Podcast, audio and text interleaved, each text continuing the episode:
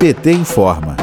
Esta semana, os Estados Unidos decidiram pela quebra de patentes de vacinas. A decisão pode mudar a direção do acesso aos imunizantes contra a Covid-19 no mundo, principalmente para os países mais pobres. Quebra de patente, também chamada de licença compulsória, é a permissão de comercialização de alguma ideia ou produto dispensando o consentimento do seu titular.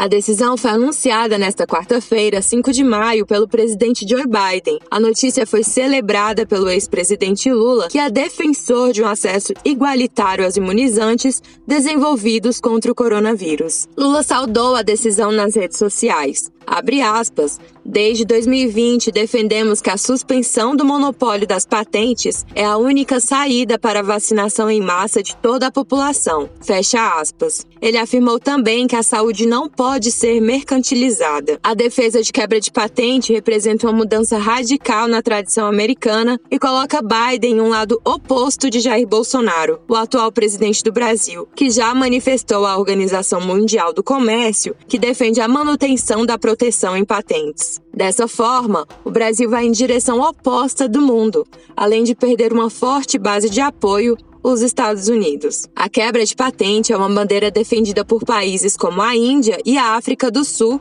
enquanto a pandemia continuar. No Brasil, na última semana de abril, o Senado aprovou o projeto de lei que permite a quebra de patentes de vacinas contra o coronavírus. O projeto é do senador Paulo Paim, do PT do Rio Grande do Sul. Paim explica a importância da aprovação do PL. Vamos ouvir. Os Estados Unidos irão participar ativamente em negociações da Organização Mundial do Comércio, OMC, para que seja garantida a licença compulsória da patente. É um extraordinário apoio a uma campanha que foi liderada, temos que reconhecer, por Índia e África do Sul, para a suspensão das patentes de vacinas. O objetivo do governo americano é levar o maior número possível de vacinas seguras e eficazes ao maior número possível de pessoas no planeta. Pretende também segundo o documento, trabalhar para aumentar a produção das matérias-primas necessárias para produzir as vacinas. Esse Senado aprovou na semana passada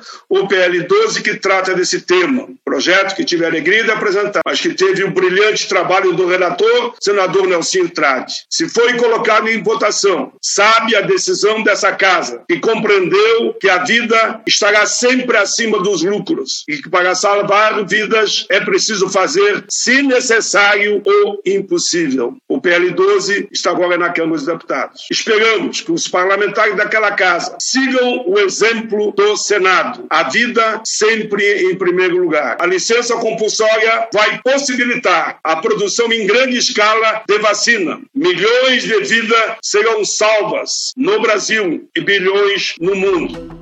O texto do projeto estabelece a quebra temporária de patente de vacinas, fabricação de testes, de diagnósticos e de medicamentos de eficácia comprovada contra a Covid durante a pandemia. De Brasília, Terra Thaís Costa, para a Rádio PT.